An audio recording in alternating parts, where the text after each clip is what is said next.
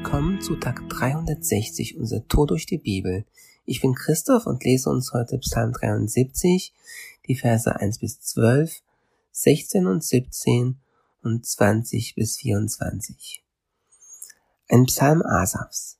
Ganz sicher, Gott ist voller Güte gegenüber Israel, gegenüber all denen, deren Herz frei von Schuld ist. Ich aber wäre fast gestrauchelt, nur wenig fehlte noch und meine Füße wären ausgeglitten. Denn ich beneidete die Überheblichen. Es machte mir zu schaffen, als ich sah, wie gut es den Gottlosen geht. Bis zu ihrem Tod leiden sie keine Qualen und wohlgenährt ist ihr Bauch. Die Mühen des täglichen Lebens kennen sie nicht und von menschlichen Sorgen werden sie nicht geplagt. Darum tragen sie ihren Stolz zur Schau wie eine Halskette. Gewalt umgibt sie wie ein Gewand. Ihre Augen blicken aus einem fetten und feisten Gesicht, aus ihren Herzen quellen böse Pläne hervor. Sie verhöhnen und unterdrücken andere durch die Bos Bosheit ihrer Worte, von oben herab reden sie stolz daher. Ihr Maul reißen sie weit auf, weder Himmel noch Erde bleiben von ihren Lästereien verschont. Darum laufen ihnen auch so viele Leute nach und nehmen ihre Worte gierig auf wie Wasser. Und dabei sagen sie auch noch, wie sollte Gott von unserem Tun etwas wissen? Er, der Höchste, bekommt doch gar nichts mit. Ja, sie verachten Gott, haben aber keine Sorgen und häufen auch noch Reichtum an. Vers 16. So dachte ich nach, um all dies zu begreifen, doch es war zu schwer für mich so lange, bis ich endlich in Gottes Heiligtum ging. Dort begriff ich, welches Ende auf jenen Menschen wartet. Wie man einen Traum gleich nach dem Erwachen vergisst, so lässt du, Herr, ihren Anblick verschwinden, sobald du dich zum Gericht erhebst. Als mein Herz verbittert war und ich mich tief verletzt fühlte, da war ich töricht und ohne Einsicht, verständnislos wie ein Tier stand ich vor dir.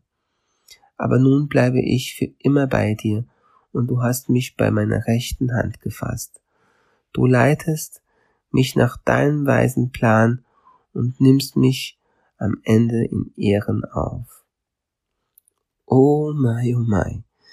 Wenn du so richtig unglücklich werden möchtest, lerne aus diesen ersten zwölf Versen des Psalms 73 und fang an, dich zu vergleichen.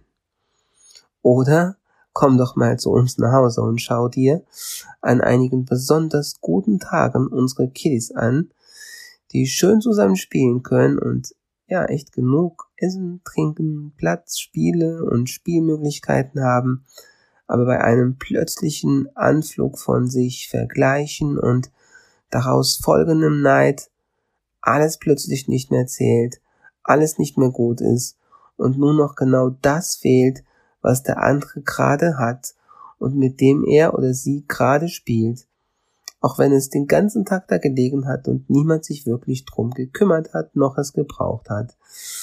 Und ja, es ist absolut menschlich und irgendwie tun wir es, auch wenn wir älter werden, immer wieder weiter instinktiv. Aber es macht unser Leben nie besser und führt unseren Blick selten in, in so eine gute Richtung. Neid bedeutet, ich wünsche mir das Leben eines anderen. Und ich habe das Gefühl, andere verdienen das gute Leben, das sie haben gar nicht. Ich dagegen würde es verdienen, aber Gott oder je nach Weltanschauung das Schicksal ist eben nicht fair mit mir. Und diese Art von geistlich-seelischem Selbstmitleid, aber genau, ja, saugt all unsere Freude in unserem Leben aus und macht es absolut unmöglich, das zu genießen, was wir haben. Neid hat eine solch negative Macht, dass selbst der Garten Eden demjenigen nicht genügt, der von Neid beherrscht wird. Kein Wunder, dass der Psalmist fast gestrauchelt wäre in seinem Lauf. Frage, was hindert dich gerade daran, deinen Lauf zu laufen?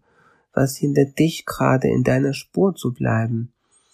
hüten wir uns doch bitte vor jedem Anflug von Neid, sonst zerstören wir selbst jede Freude in unserem Leben und erreichen nicht unser ja Gott gegebenes und Gott vorgegebenes Ziel. Wir werden dann sogar verbittert und fühlen uns tief verletzt, sagt Asaf, von dessen Feder die nächsten zehn Psalmen in diesem dritten Block der Psalmen kommen.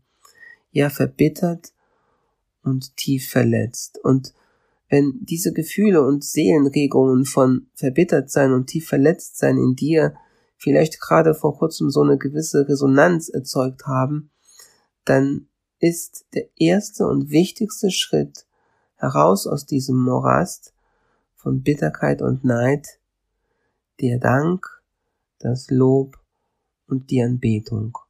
Schau in Vers 16 und 17 kommt eine wichtige Wende in diesem Psalm, wo steht, so dachte ich nach, um all dies zu begreifen, doch es war zu schwer für mich, so lange bis ich endlich in Gottes Heiligtum ging. Dort begriff ich. Punkt, Punkt, Punkt. Dort, wo ich und du den Tempel betreten und in die Gegenwart des wahren Gottes kommen, klärt sich unsere Sicht aber sowas von. Und wir sehen die Dinge wieder in der richtigen und in der langfristigen Perspektive, Vers 16 und 17. Wir, erkennen, wir erkennen, die, die Reichen und Schön ohne Gott sind auf dem Weg dahin, in Ewigkeit arm zu sein und ihrer Schönheit beraubt zu werden. Auch die berühmten und gefeierten ohne Gott werden in Ewigkeit vergessen sein, Vers 18 und 19. Und du weißt ja, in einem Traum können irgendwelche Mächte uns in Angst versetzen, aber sobald wir aufwachen, buh, Erleichterung und wir können schon fast irgendwie drüber schmunzeln, was wir da für komisches Zeug geträumt haben, denn Träume können uns im wirklichen Leben ja nichts anhaben. Und schau, alle Macht, alle Fame und aller Reichtum dieser Welt sind wie ein Traum. Deine eigentliche Identität ist in Gott, denn von ihm kommst du und zu ihm hin bist du geschaffen. Und diese Identität, die du als Christ bekommst und dieses ewige Erbe des ewigen Lebens kann keine Macht der Welt, kein Fame und kein Reichtum aufbessern noch ruinieren.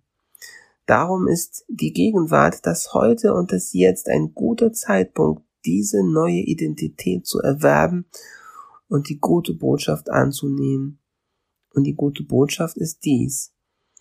Obwohl wir, und zwar jeder einzelne von uns, von Gott getrennt waren und von Geburt an keine Verbindung mit ihm haben konnten, wegen unserer Sünde, ist jetzt diese gestörte und zerstörte Beziehung wiederhergestellt, weil Jesus Christus kam und ein sündloses Leben hier auf der Erde lebte, zusätzlich am Kreuz für meine und deine Sünde starb und drei Tage später aus dem Grab, als Sieger, als König und als Überwinder des Todes aus dem Grab herausspaziert ist, und weil Jesus das tat, kannst du jetzt ewiges und neues Leben haben. Und du brauchst dich dann überhaupt nicht mehr vergleichen, brauchst nicht auf die Gaben der anderen neidisch zu sein, weil du in einer engen und lebendigen Liebesbeziehung mit dem Geber alle guten Gaben leben darfst.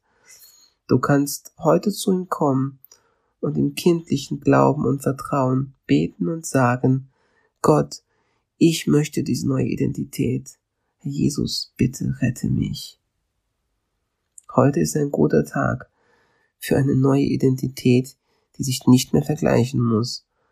Und heute ist ein guter Tag für einen guten Tag. Lass Gottes Wort in deinem Alltag praktisch werden.